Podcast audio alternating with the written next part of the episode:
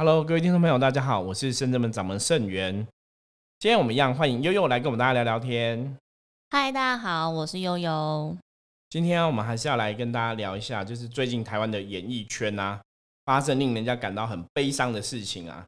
有些时候我们生命中难免都会发生一些事情，让你觉得很悲伤、很难过。在福摩斯的信仰里面，我们之前有讲过。悲伤啊，难过，它其实都是一种负能量的状况，哈，就是很容易会有一些负面的情绪。那当然，遇到这种至亲死亡啊，或是爱人分手这些生离死别，对生离死别的状况时候，难免大家情绪一定会比较激动，然后会很难过。那遇到这种状况，因为我们了解这是一种能量嘛，嗯，所以我们今天其实要跟大家聊聊，吼，伏魔是怎么看待这样一种负面能量？那这种负面能量既然是人之常情，大家可能都会遇到的状况。你遇到这种状况的时候，你该怎么来转化你的情绪？我觉得这个就非常的重要。大家可以一起来学习。首先呢，我们自己必须要找到一个可以接受跟面对的理由。比方说，如果是至亲死亡嘛，嗯，我们要想说他其实是去更好的地方，然后要从某种程度来讲，说我们每个人最后都会面临所谓生离死别嘛，是我们最后都会离开地球这么一天。那你要知道说，也许有一天我会去那个地方，他只是先去。嗯，所以要从这个角度来找到自己可以接受面对的理由，这是一点。或者说像哦，爱人分手哦，分开，你的爱人离开你了，那你可能就要真的去跟自己讲，你们两个可能在感情上面真的是不适合的，要有这样的状况，然后去说服自己说，这个分开其实是一个好的分开，因为不适合嘛，不适合继续下去，其实只会造成更多的痛苦、伤心、难过。嗯，其实面对。至亲啊，家人这种生离死别，是每一个人是迟早都会遇到的课题，没有错。嗯，而且不管是可能发生在你年幼的时候，你求学的阶段，你工作，或者是你已经为人父母，甚至到你可能已经是算是当阿公阿妈，你都还是一直会面临到这样子的情形。因为我们讲说，棺材装的是。死人不是老人，对，也不见得是年轻人，就是很难讲，你很难去预期很多东西。嗯，那我自己第一次经历生离死别的经验呢，是在我国中二年级的时候。对，国中二年级那时候是十四岁嘛，嗯，十四岁的时候是我自己的祖母过世，跟你很亲的祖母，对，跟我很亲，因为小时候曾经有一段时间是跟祖母住在一起的。那时候我父母住在比较远的地方，然后我因为求学的关系，就继续在祖母家住，所以就跟祖母每天睡觉啊，生活在一起。那我一直是一个，因为我都说我小时候长比较可爱嘛，对，因为现在也是蛮可爱的啦。因为我们家可能有那个荷兰人的血统吼，这个故事以后有机会再跟慢慢跟大家分享。所以其实我小时候很多人都说我长得比较像混血儿，那就跟祖母住，所以我嘴巴就比较甜，会撒娇。对，跟祖母关系，长辈缘。对我，我非常有长辈缘哦，一直到现在好像都是这样子。因为我整个人生成长过程中，很多贵人都是年纪比我大的，可能像妈妈那个年纪，或是阿姨那个年纪，长一辈。对，就长辈其实对我一直都很好。啊，小时候其实因为我阿妈她是就祖母嘛，她是讲台语的，所以很多时候我会看新闻呐，新闻有时候是国语的嘛，我就会翻成台语，然后当那种翻译的小助手。然后就跟他那边聊天这样子，及时翻译给阿妈听，所以从小就跟阿妈就很有话可以聊，嗯，所以感情就很好。然后我国二那一年，就我十四岁那个时候啊，他是车祸过世，那我那时候印象非常深刻吼，因为我听到他过世的消息的时候，我妈妈去菜市场买菜，然后是我接到通知的电话。那个年代基本上台湾还没有行动电话，对，那时候还没有行动电话。行动电话一直是我当完兵退伍的时候才出现的。我记得，因为我那时候买了第一代小海豚哦，摩托罗拉的手机小海豚哦。好，我十四岁的时候还没有行动电话嘛，所以那时候亲友报这个讯息的时候是透过室内电话打的。嗯，那我就听到我阿妈过世的消息。那当下其实我没有想很多，因为那时候可能有点慌掉了，你知道吗？所以还应该是脑筋会一片空白。对，我觉得那时候你没有意识到很多。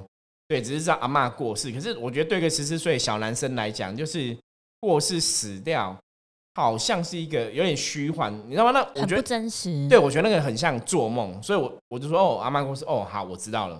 可是当下也没有什么想要哭，哎，就觉得我收到一个资讯是阿妈过世了，然后因为我妈妈不在，那我爸爸在上班嘛，所以爸爸在上班，你没有闲电话，你也没办法联络他嘛，所以我就去菜市场啊找我妈妈，然后跟他讲这个消息。那我记得那时候去找他的时候，其实有点紧张，就觉得要赶快跟妈妈讲这个消息，说阿妈过世哦，说祖母过世的消息。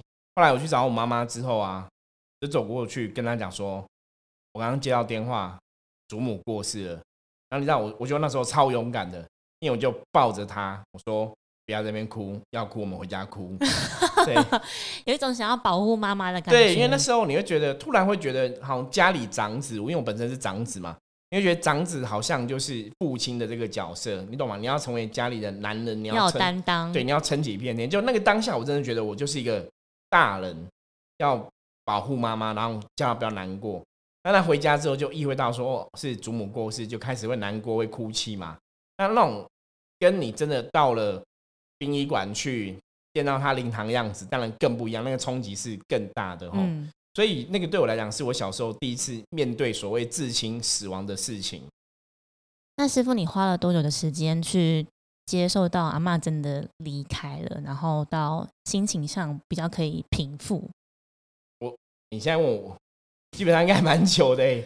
对，可是我觉得是出殡完之后，你才慢慢慢慢去接受这个事实。因为对我来讲，那已经是将近三十年前的，哎，这样透露年纪了，然后三十年很很久，哎，嗯，对，就是将近三十年前的事情，所以那时候我我觉得是真的，一直到整个丧丧礼结束，他出殡之后，你才觉得说他真的走了，然后那个时候，我觉得我才比较去接受他离开的这个事实，嗯，那你说后来的状况，后来状况是因为真的长大二十几岁之后接触修行嘛？就知道说哦，他大概可能在某个世界，可能在更好地方，那那个东西你自然就可以完全的放下。那接着是我想要跟大家分享我自己的故事，至亲离开的一段回忆。那是在我两岁的时候，我妈妈她患有先天性的心瓣膜萎缩，然后导致中风。那当时在那个年代，其实根本没有健保，所以你只要一生病，就等于非常的花钱。对，那其实我父亲当时为了要就是救我妈妈，所以他把他的房子卖掉，然后花了非常多的时间跟心力去照顾我妈妈。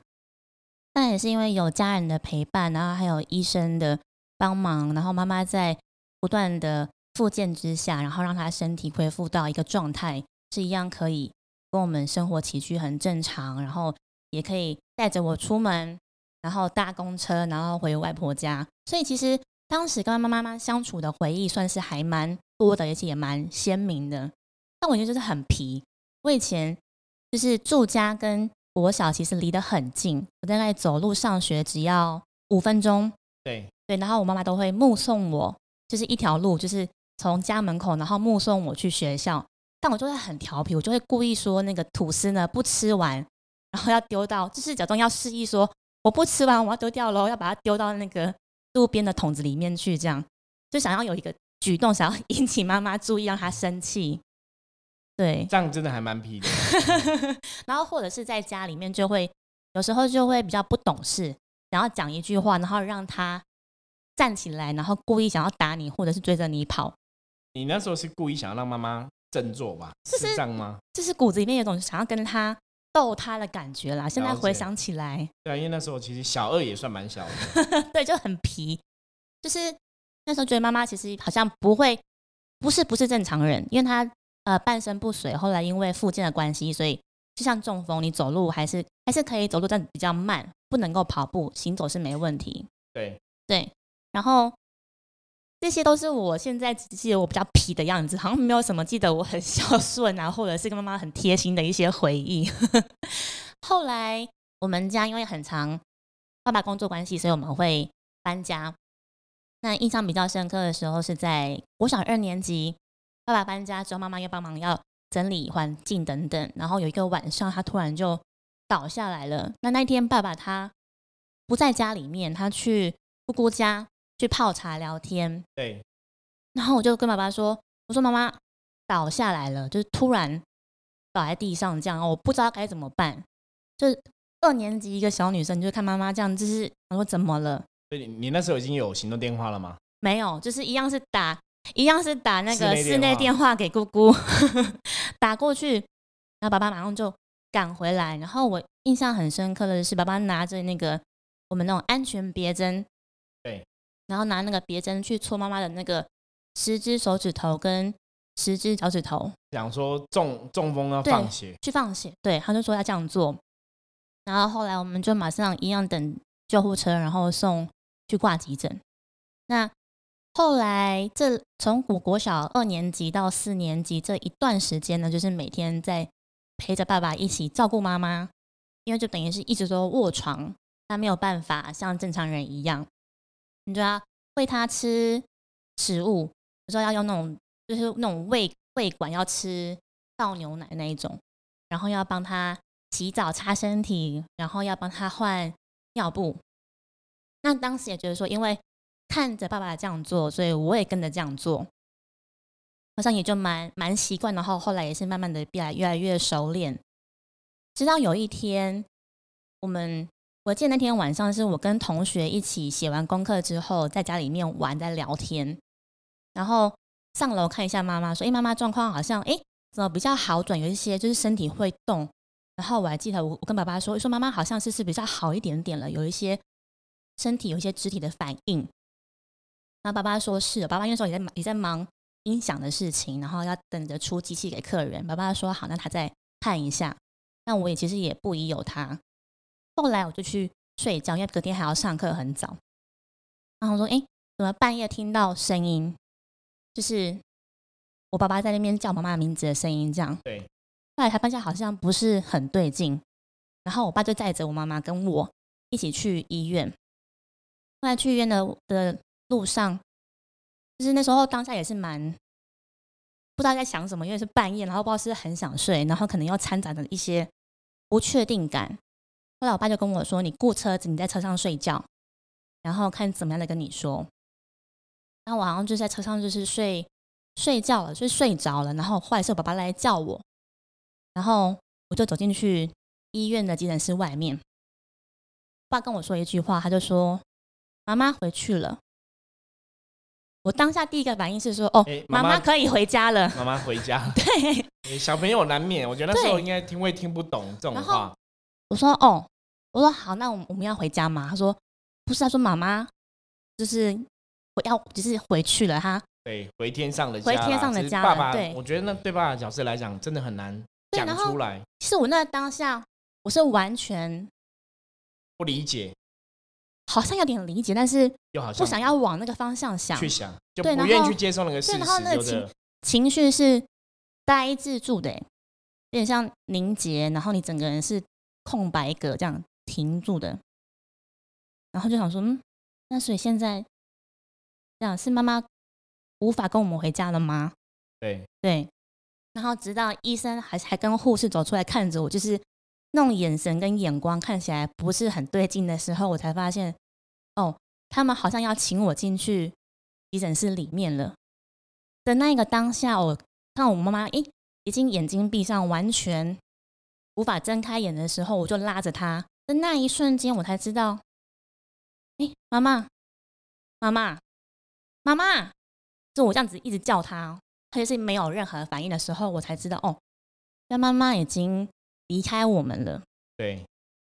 然后我印象很深刻的是在半夜发生的事情，然后就要到医院的那个太平间，然后也紧接着要去到殡仪馆。我在太平间的时候，就因为小孩子也没什么人管，然后或者他可能医生的家属知道，应该说医生知道说你是家属，所以没有去拦你啦。等于是说，我都在他的旁边，所以异常的冷静。哎，就是我在看，在看着这样子的妈妈，这样子形态的妈妈，就是已经是这样子状态的妈妈。然后说，嗯，但在多，就是脑海中闪过很多可能跟他的回忆。因为我小四年级，这样算成年纪应该是十岁吧？没有错，是十岁。比较深刻的印象，应该都是在，我猜应该是幼稚园以上。就是幼稚园以前都比较能够，都只能够靠爸妈讲，或者是透过照片的一些回忆才可以回想起。然后，所以其实跟妈妈的回忆说长不长，其实说短也蛮短的。然后一直到像刚刚师傅说的，到回到家里面真的摆起那个灵堂，灵堂，然后到真的有那种专门要什么冷冻柜吗？对对，然后摆到家里面，整个搭起来之后，我才觉得，嗯，妈妈好像真的过世过世了。对，她不是睡在房间，她是睡在冰箱里面。对对，然后以前要守夜嘛，应该说现在还是要啊，就是这样子传统的话还是要守夜，所以每天是我跟爸爸，然后轮流，然后每天要接待一些亲戚家人来看，然后透过，然后家人都会觉得啊，爸爸很辛苦，然后女儿还这么小，对对，好像都说啊，你要坚强啊，你要加油啊，然后不要太难过啊，你要帮爸爸啊什么的。可是一个小女生听起来，你要跟我讲这好有点难，或者是我可能当下其实我听不是很懂，只觉得说哦要懂事，要礼貌，要爸爸说什么就要听。然后一直到出殡的时候，出殡的时候，然后火化到剪骨头，就那个细节都还记得非常的清楚。结束之后呢，我们是在那个。地藏院里面，我们也有请那个算是法师嘛？对，法师当我们做整个七的那个仪式，从头七做到最后的七七这样。所以我每个礼拜会有一天的下午要请假，要拜拜，要拜拜去诵经。现在诵经的过程大概有两个小时。我记得那时候，因为都要跪着念、跪念、跟着念，然后念完之后的隔一天都一定会退退。因为你要跪拜跪拜，一直重复这样。然后当时同学们真的还蛮帮忙的，因为可能知道，哎，这是我的状况。当时因为家境不是很好，就是父父亲为了母亲的医药费花了非常多的钱，然后所以我们生活的状况不是说很稳定。然后老师就请同学们说，那哎，就是有状况不是很好，那我们就看能够。帮助多少就给他一些，这样其实当时才过好四年级，然后整个班级这样募起来的费用大概有七千多块，我觉得蛮其实很感动，就他们其实付出那一份心力，这样然后帮我一起撑过那段时间，其实也是我现在非常感谢，就讲起来是非常感谢，也不会忘记的一个一个感恩的心这样子。所以现在其实到现在回想。我应该花了多久？蛮长的时间，应该有两年。到我国小毕业，我才真的有办法觉得，哦，我跟爸爸相依为命这样子生活。那也是花了两年的时间才比较 OK。然后直到我，我觉得，但是这件事情让我后来比较独立。就现在这是长大二十几年后再回去看，其实还蛮感谢当时的遭遇嘛。就是我觉得我比较乐观，可能想说哦，我比别人都还早完成了这个功课，我是这样想的。对，这样想还蛮乐观，的确。可是我我比较想要知道，悠悠您是怎么离开这个情绪的？因为我们其实第一个要跟大家分享，就是当你遇到这种自亲离开的状况啊，其实一定会很多场合，比方说家里面会有很多共同的记忆嘛。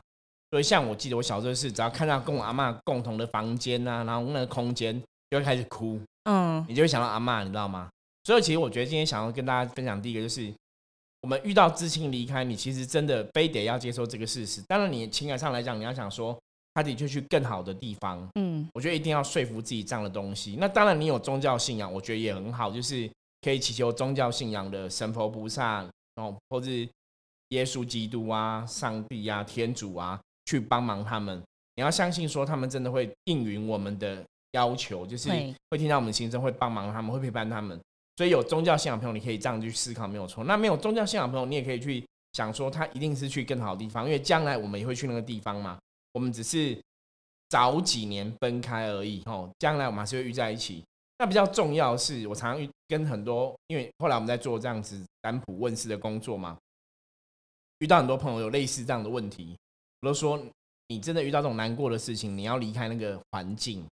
嗯，这是一个最重要的事情，因为当你在接受这种悲伤的情绪的时候，像我们讲说，最近台湾演艺圈很多这种悲伤的讯息嘛，你一定要让自己跳脱那个环境，因为在处在共同的空间，那其实真的太可怕了，会被那个氛围笼罩住。对对，因为那是你跟你的至亲相处的空间嘛，那个环境，你你很难抽离那个负面的情绪。那我们以前都知道，其实当人要抽离负面情绪，最好方法就是转念嘛，或者先离开那个，先离开那个空间，当下嘛，当下那个状况。可是你在那个空间里面，你一定没办法离开。所以有些有些时候，真的遇到这种事情，我我们觉得想跟大家分享第一个就是，你努力让自己先离开那个环境吧。嗯，去别人假设真的是你们共同的住宅，真的都住在这个地方怎么办？你没办法离开，还是找个朋友家去住，不然就是去旅馆住，找个朋友家陪。嗯，就是真的要离开那个环境，是，你才慢慢去释怀啦。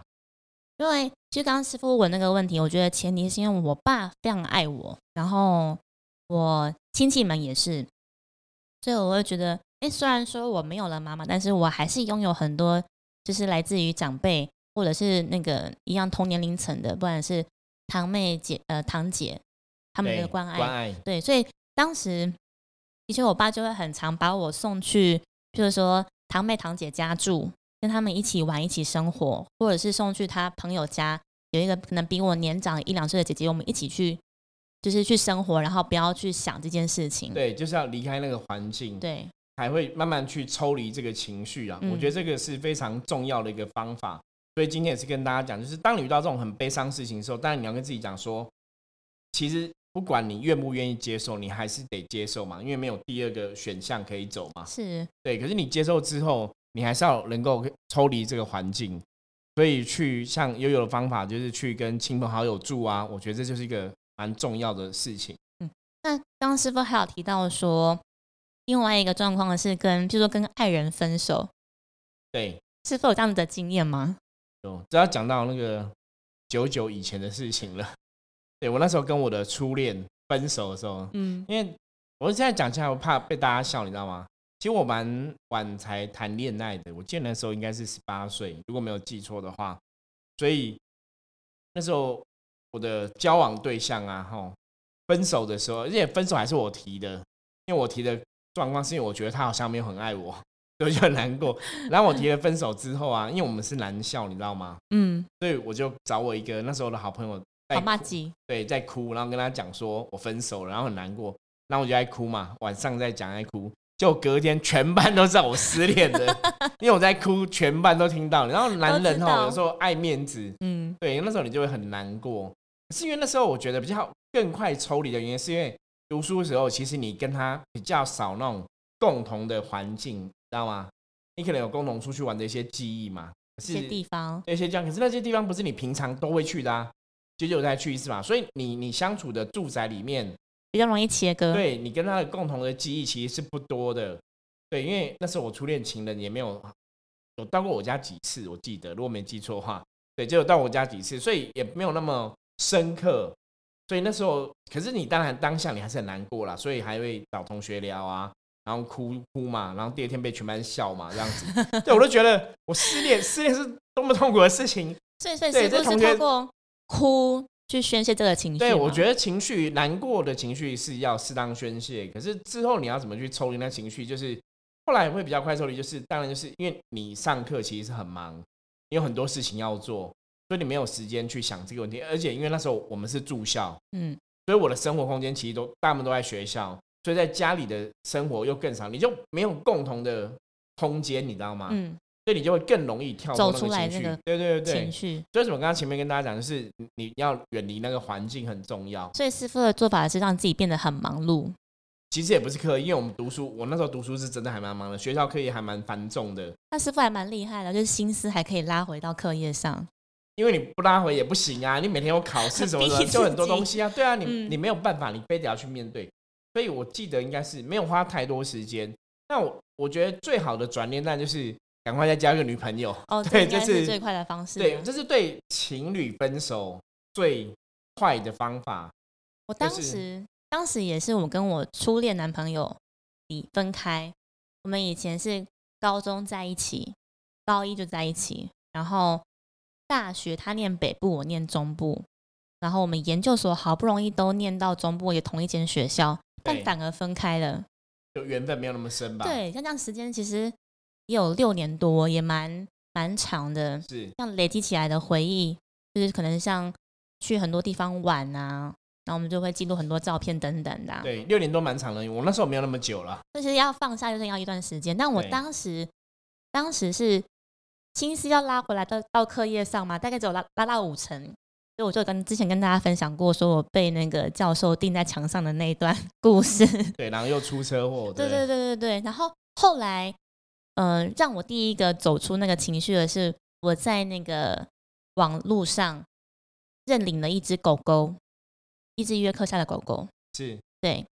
然后我觉得我心理上有一个寄托，我转移我的注意力，我把我的爱就是放到他身上，然后我就有一个。宠物可以陪伴我这样子，就它对我是很忠贞的，不会像人一样会说说走就走。说走就走，对。这是第一个，然后后来第二个是我开始更又把这种爱运动，然后我就更积极的去运动，我就是去跑步，然后去做瑜伽，让你自己把所有的意念跟专注可以回到自己身上。对，这是我用的两个方式。对，一样啊，就是一样，要找到事情做。然后远离这个情绪，把注意力要放在另外地方上，不要一直去思考让你难过的事情。我觉得这是这几天像这几天台湾的演艺人员啊逝世的消息嘛，对，就是那个小鬼黄鸿升嘛。我觉得其实真的会这样，像我自己在看那种新闻的时候啊，你越看你都会被那个情绪跟气氛渲染，其实你真的会很难过。对，对，可是你当然你你当然还是只能接受他离开的事实。可是你如果一直在那个。这样的新闻的资讯的氛围里面，我觉得你没有跳出来，那个悲伤情绪太浓烈了。你说像我们，我们只是单纯的，你说粉丝也好，或是歌迷哈、影迷、戏迷这样子，你跟他可能也没有那么多的共同的记忆嘛，只是生活在一起啊，或是你真的认识他。对我们大多数的民众来讲都是这样，对不对？而且你在看那个讯息的时候，其实那个能量的累积。我觉得这个比较重要，是我们深圳门福摩斯他讲很多东西都是能量组成嘛，嗯，所以包括你看的这种电视的资讯，它其实会有那种悲伤的情绪跟能量，它的确是存在的。所以你在接触这样的讯息的时候，那个能量会到你身上，然后它可能又跟你脑袋中的某种伤心的记忆会结合在一起，结合在一起，那就会加强你的悲伤，知道吗？因为像我这样看，因为我们比较有些时候我都觉得我们自己是比较。同体大悲的人嘛，因为我们学菩萨观音法门嘛，比较有同理心，可能也比较有同理心。那你比较可以去感同身受别人的痛苦，所以当别看到别人这种痛苦的时候，真的久久我们自己也会很痛苦了。所以像我就会跟自己讲说，好，不要再看了。对，虽然忍不住想要看一下新闻，了解一下状况这样子，可你再看，其实我们当然帮不了这个事情嘛。嗯，可是你还是只能去接受这样的事实，会觉得很遗憾，就是。一个三十六岁的生命就这么年轻，然后就离开。那当然，后来我们就去思考说，哦，那我们可能是不是要提醒自己的身体健康，也要特别注意嘛？嗯，对，因为像我自己已经四十好几了，你知道吗？对，你就觉得啊，那可能身体要注意一下，不要说真的有这些不好的状况造成自己不好。我刚还想到我的方式，除了是养了一个宠物，然后跟开始运，就是更努力的运动，然后第三个是，其实当时是因为朋友们都知道。然后他们就会约我出去吃饭，希望不要我一个人去胡思乱想，对，不要一个人在那情绪中。对，然后就是我会尝试去说出自己的情绪，就是让孩子找人家聊聊，对，就是聊天。其实好像你讲了一次、五次、十次、二十次之后，就会有帮助。对，其实真的会有帮助。然后你想要哭的时候，你就哭，对，你就是大声的、放声的大哭。我还记得我也是我事发的第一瞬间，其实我是先打给我吴爸爸，跟他讲。对对，然后我就是也请假请了请了一天半就回家，然后跟我爸聊天聊这整件事情，这样。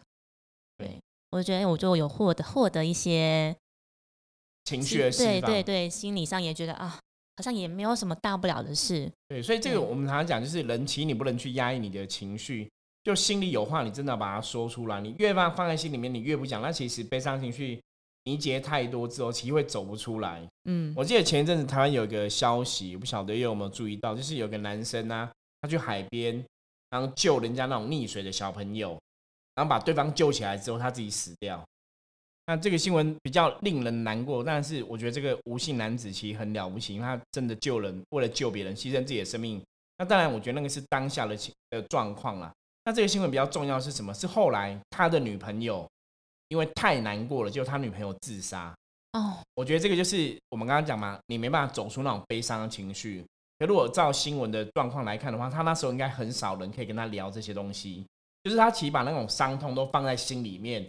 他有没有人可以跟他聊？没有人陪在他旁边，嗯，然后他又在他们共同生活的空间，有没有很窒息？同居在一起嘛？你在那共同生活，所以那根本是要命的行为，就是你其实没办法走出那种情绪。那个空间都是他在那空间都是想到他这个男朋友，然后他也没办法跟别人聊，因为现在人有些人喜欢上网嘛，他也会上网 po 一些他们以前的一些资讯，可是他一直在那个情绪中，他没办法转念。我觉得像悠悠在我们在难过的时候，我们都会跟亲人聊嘛。嗯，不管遇到什么状况，我们跟亲人聊，会有朋友可以聊。对，所以有些时候我就跟大家讲说，你要让自己真的有些时候要广结善缘一下，因为你发现你的人生当中啊，很多时候我们的确是需要朋友，对彼此的帮忙跟协助。所以我觉得人跟人相处，真的不要把自己孤立于人群之外，因为有些时候当你真的有需要的时候，其实朋友陪你聊聊天。大家关心你，那个还是很必要的一个过程。这让我想到，有的时候如果真的有一些话你无法跟人说，其实你可以跟神明说。对，这就是宗教信仰另外一点嘛，因为神明总是会一直在那边听你讲话嘛。我觉得给你力量，那个当然是有另外一种，不管是情绪的转移或是替代作用存在。所以我们常常讲宗教信仰，它的存在必然有它的道理哦。可是其实遇到这种状况，我们就整理一下。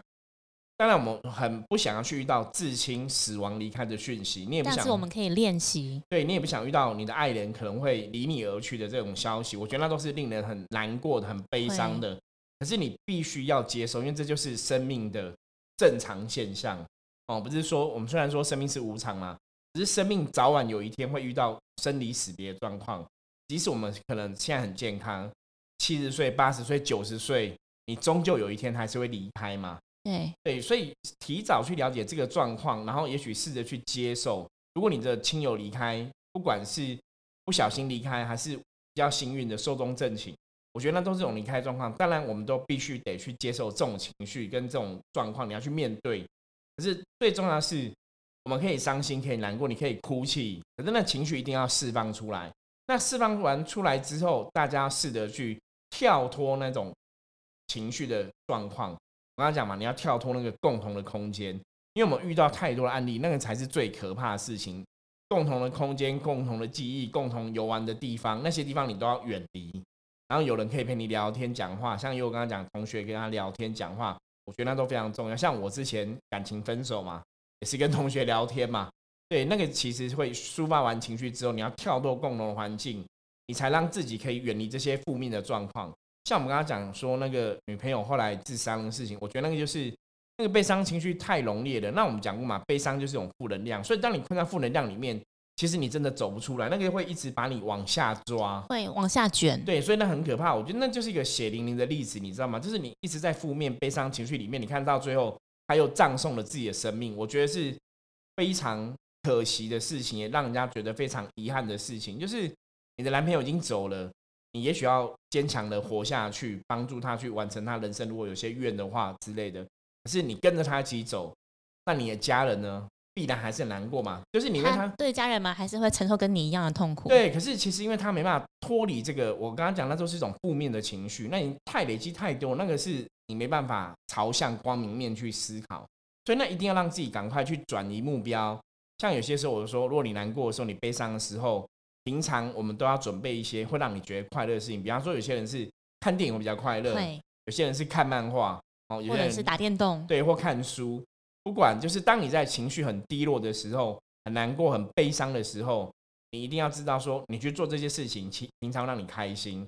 所以当你哭完之后，宣泄你的情绪之后，你要赶快转念去做让你开心的事情，可能跑去看电影啊，或做其他事情，然后跳脱共同的生活空间。所以，像我们这次看到这样的新闻啊，有亲友过世的，我们都希望这些朋友就是可以给他们亲人祝福，希望他们去更好的地方嘛。那有宗教信仰，当然可以请诸佛菩萨来帮忙，这样子来协助，对，来协助。那当然也可以更好。或是说，你有宗教信仰，你可以念诵经典回向给他，都会有帮助。然后就是要让自己跳离共同的记忆、共同的环境。对，那你当然会去看以前你们游玩那些影片啊、照片去。睹物思人嘛，去缅怀那种情绪当中，可是有些时候还是要努力赶快跳出来，不然那种东西太可怕了。嗯，啊，希望希望这一集我跟师傅的分享的故事，不会让大家觉得听起来太过沉重。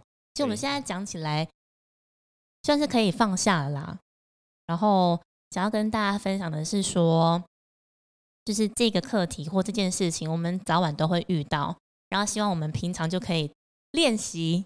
然后如果真的事情发生的时候，我们可以让自己快一点回到正轨，或者是可以快一点走出这样子的情绪。对，你要想的，因为对我们过世的亲友来讲的话，他们一定会希望我们是好好的活下去，你知道吗？那才是爱你的状况嘛。就他宁希望我们都是好好的，一定会希望我们不要太难过。就像有一天我们如果真的离开的时候，我们也会希望我们的亲友不要太难过嘛。因为我刚刚讲，最后某年某月某日。有一天，我们每个人都要离开这地球嘛，所以早晚都会发生，是前发生跟后发生的问题而已嘛。所以我们一定不希望说亲友难过的。所以我觉得大家去了解这个情绪，就自己遇到这种状况的时候，我们一样就是祝福亲友可以去更好的地方。嗯，对，这样祝福就好了，然后让自己更好的状况继续坚强的、快乐的活下去。我觉得这是对你的亲友来讲，他们一定会这样子期待的。这也让我想到说，其实。我们人真的爱要及时，就是在你那个当下，你如果真的很感谢你的同事，然后很谢谢你的父母亲支持你做现在的事情，然后或者是很感谢你的另外一半，或者是很感谢你家里面的毛小孩的那个爱，你都可以马上来表达出来。对，所以我其实我常跟他讲说，平常你就要准备，平常就要有这种习惯。对，就是当你觉得讲说我爱你，谢谢你，对，家人对你很好，或是怎么样，你觉得你要。家人，你要讲出来。嗯，像我自己有小朋友嘛，嗯，我的儿子每天就跟我说：“爸爸，我爱你。”“爸爸，我爱你。”“爸爸。”对，就会这样子。那我也会说：“我爱你。”就是我觉得那个大家不要不好意思，因为中国人以前都是比较避暑的，对，比较容易害羞，就不敢讲。可是有时候你就要适时去表达那个东西。那我觉得那个“我爱你”那个话题就是一种正面能量。我觉得还有另外一个是可以要活在当下。如果你想要做一些事情，不要等到说啊。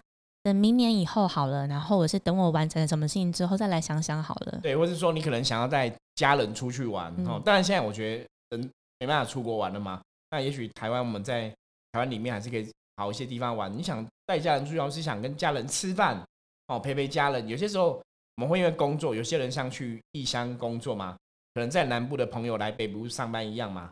可能太久回家了，你懂吗？以前有时候我记得以前我有朋友是半年才回家一次，一年才回家一次。那有些时候你有空，还是可以常常回家陪陪家人，吃个饭啊，走一走，我觉得那都很好。所以那都会给彼此一个很坚强的支持力量存在。对，或者是你有一个想要什么样的计划，你就是现在就嗯可以的话，我们就来做吧。对，真的要把握时间，把握当下，然后也不要徒留一些遗憾。我觉得这是比较重要的。对啊，所以想跟大家多多勉励，然后希望听众就每一个人就是都可以每一天都可以过得平安喜乐，一切圆满。对，然后健健康康，我觉得这是比较重要的哈。因为有健康的身体，你就可以有更好的人生，必然是如此哈。所以，我们希望大家就可以开心、健康、快快乐乐。然后，如果说这几天你真的也受困这种比较悲伤的情绪当中，新闻等等的，我们还是给对对方给予祝福啦。然后，希望我们自己也可以赶快跳出来，跳出来这个情绪。然后把自己过得健康，我觉得这才是对大家都最好的一个方法。嗯，好，那我们今天的节目就到这里结束。大家记得要在 Apple Podcast 的听我们节目的朋友，给我们五星，对，五星。然后有任何问题的话，欢迎评论留言给我们，好不好？我们都会看这些留言，会回复你这样子哈。欢迎大家给我们意见，对，麻烦了。然后要记得加入我们的 Line 哦。如果任何消息的话，我们也可以在下一次的节目中，也许我们可以来回复，或是来。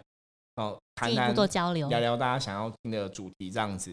好，那我是盛元，我是悠悠，我们下次见，拜拜。